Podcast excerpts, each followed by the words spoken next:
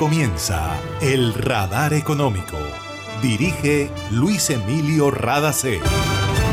Soy Mabel Rada y esta es la emisión 9940 del Radar Económico.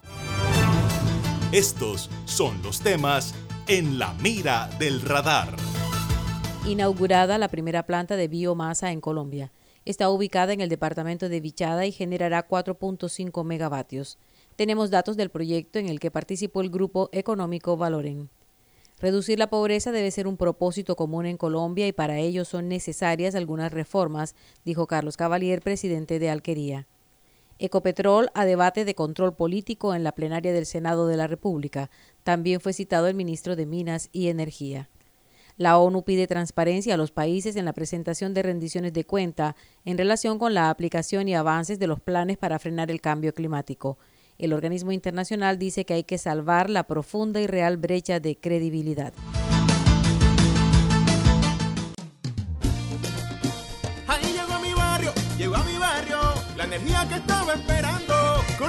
Para seguir vacilando, todo el Caribe la estaba esperando. Conéctate con la energía que transformará tu barrio, proyectos que mejorarán la calidad del servicio y te permitirán tener el control de tu consumo.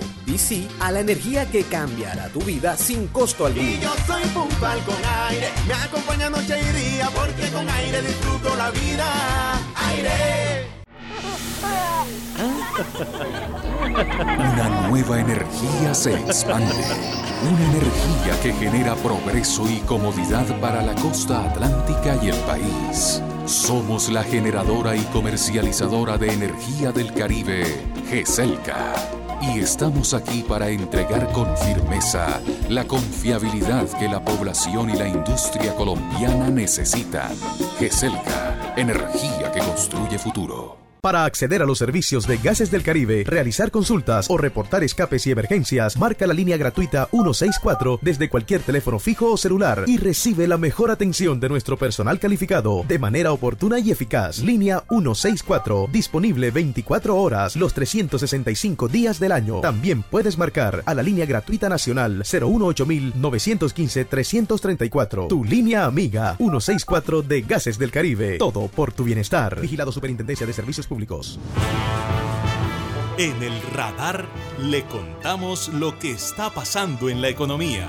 Hoy fue inaugurada la planta de biomasa de la empresa Refo Energy Vita en el departamento de Vichada. Es la primera de su tipo en Colombia, tiene capacidad de generación de 4.5 megavatios, cuenta con una batería de respaldo diésel y requirió una inversión de más de 26 millones de dólares. Carlos Arturo Londoño, presidente de Valoren, el grupo empresarial al que pertenece la empresa Refocosta, una de sus filiales que participó en este proyecto, resalta las bondades de la planta. Para 2022 se estima consumir un total de 32 mil toneladas de biomasa que permitirán producir más de 22 millones de kilovatios horas de energía eléctrica.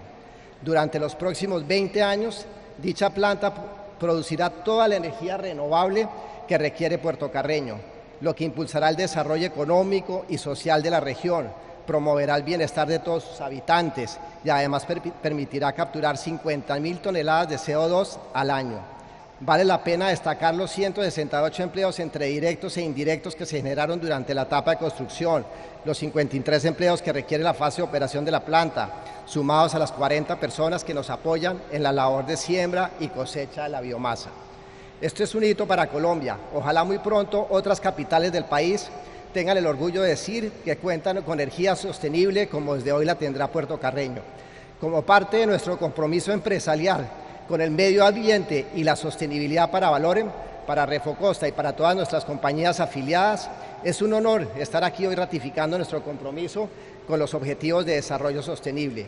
Estamos convencidos de que proyectos como Refo Energy Vita son un buen ejemplo de lo que logramos juntos, sumando esfuerzos desde lo público y desde lo privado. La empresa Refocosta es una de las compañías más grandes del sector forestal en Colombia. Presta servicios de establecimiento, transformación y comercialización de madera y servicios de mitigación de impacto ambiental. La planta de biomasa es una central termoeléctrica dedicada a la producción de energía eléctrica a partir de la combustión de materiales vegetales como madera y papel. También puede generar electricidad a partir de materia orgánica, como residuos de origen humano o cultivos orientados con ese fin. Por solicitud de Ecopetrol, la Autoridad Nacional de Licencias Ambientales, ANLA, anunció que empezará trámite de evaluación del estudio de impacto ambiental del proyecto piloto de investigación integral del yacimiento no convencional Calé. Este proyecto está ubicado en el municipio de Puerto Wilches, departamento de Santander, y utiliza la técnica de fracturamiento hidráulico multietapa con perforación horizontal. El proceso de la ANLA incluye una audiencia pública ambiental solicitada por el Ministerio de Ambiente y Desarrollo Sostenible y para adelantar la evaluación contará con un equipo de profesionales de diferentes disciplinas como geología, hidrología, ingeniería civil, ingeniería de petróleos, calidad de aire y ruido e ingeniería ambiental, entre otras. La Autoridad Nacional de Licencias Ambientales dijo que también participarán profesionales en ciencias sociales y área jurídica. Y a propósito de Ecopetrol, el presidente de la compañía volvió a ser citado al Congreso de la República. La senadora Esperanza Andrade explica cuál es la razón. Citamos a un debate de control político al presidente de Ecopetrol en la Comisión Primera. Y como nos quedaron muchas dudas, lo estamos volviendo a citar, pero ahora ante la plenaria del Senado. En esta oportunidad solo queremos la verdad. ¿Por qué las malas inversiones? ¿Por qué la falta de planeación a la hora de desarrollar los proyectos? ¿Por qué el fracaso en la exploración de nuevos hallazgos petroleros? ¿Y por qué las mínimas reservas del crudo que existe en el país? También fue citado el ministro de Minas y Energía y fue invitado al debate el Contralor General de la República. La senadora Andrade dijo en un comunicado que también quieren saber sobre los altos costos de funcionamiento y sobre la burocracia política en la empresa más importante de Colombia. Imagina la historia que estaríamos contando si en este aislamiento las centrales de generación de energía se hubieran detenido. ¿Qué sería de nosotros ante la oscuridad y la desconexión? ¿Has agradecido tener funcionando todo lo que necesitas para estar cómodo en tu casa? En GESELCA trabajamos sin parar para que Colombia no se apague y la energía que hace bien siga iluminando la esperanza de todo un país. Estamos contigo. GESELCA, energía que hace bien.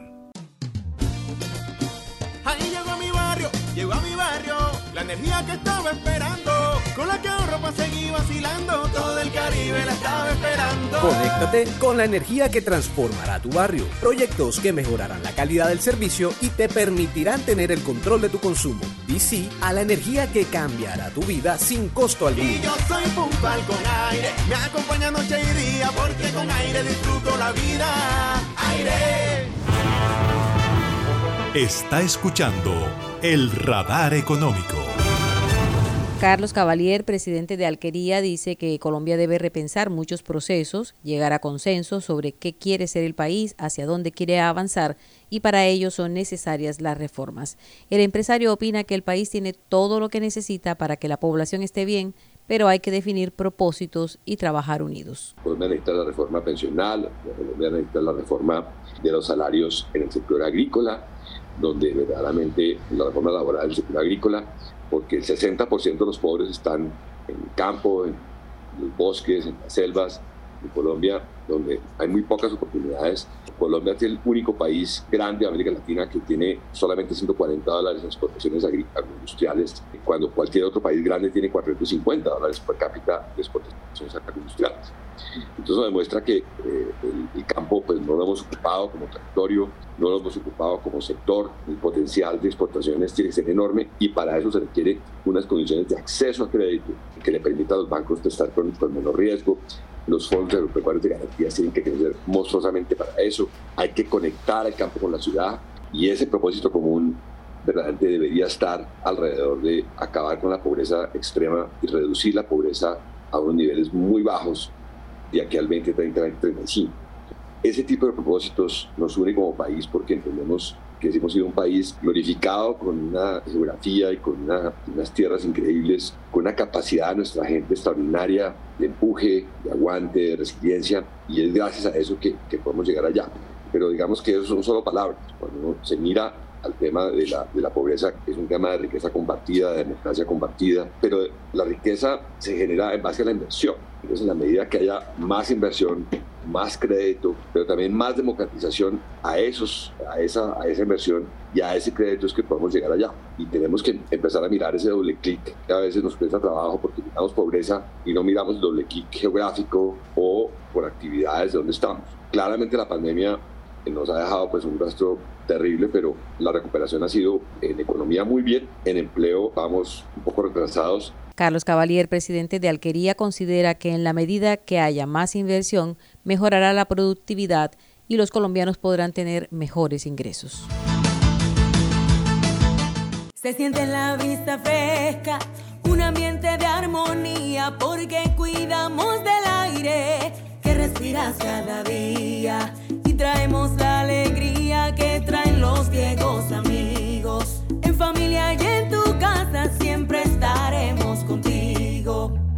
compactadoras de AAA cuidan el medio ambiente porque se mueven con gas natural vehicular. Donde estés, estamos cuidando el aire que respiras. Gases del Caribe y AAA. Vigilado Superservicios. Hace más de 40 años, la región caribe colombiana nos vio nacer Hoy continuamos trabajando con pasión, compromiso y visión de largo plazo para seguir impulsando el desarrollo de energías más limpias y más sostenibles para beneficio de esta región y todo el país. Porque creemos que cuidando de nuestro entorno y a las personas podemos contribuir a un mejor mañana. Promigas, energía que impulsa bienestar. En el radar le contamos lo que está pasando en la economía. La Organización de Naciones Unidas para la Educación, la Ciencia y la Cultura promueve que la educación ambiental sea uno de los pilares en las escuelas alrededor del mundo y también está trabajando para que en esta época de transformaciones tecnológicas se adopten normas sobre la ética de la inteligencia artificial. Estas son las palabras de Audrey Azoulay, directora general de UNESCO, durante el evento de conmemoración de los 75 años de esta agencia internacional. También pienso en el increíble desarrollo de las redes sociales, en el del discurso del odio y las noticias falsas que son su corolario. También en este caso, junto a la indispensable labor normativa, la educación se presenta como una herramienta esencial. Por si hiciera falta, la crisis pandémica nos ha recordado sin lugar a dudas que todos tenemos el mismo destino, aunque algunos estén mucho más expuestos que otros. La Coalición Mundial para la Educación, creada por la UNESCO para sostener la continuidad educativa durante la pandemia, reúne hoy a más de 180 miembros del sistema de las Naciones Unidas, de la sociedad civil, de la academia y el sector privado y representa un resultado tangible de lo que puede ser la inteligencia colectiva puesta en acción.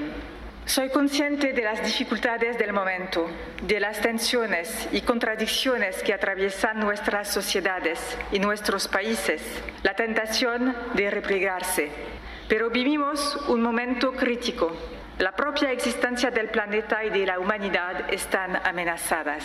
La UNESCO nació como un pilar del sistema de las Naciones Unidas y desde su creación ha promovido el diálogo y el entendimiento mutuo, dijo Antonio Guterres, secretario general de la ONU. At a time of great inequalities, environmental crisis, polarization and the global pandemic, UNESCO's role is more critical than ever. Es un momento de grandes desigualdades, crisis ambientales, polarización y una pandemia mundial, y por eso el papel de la UNESCO es más crítico que nunca, dijo Guterres.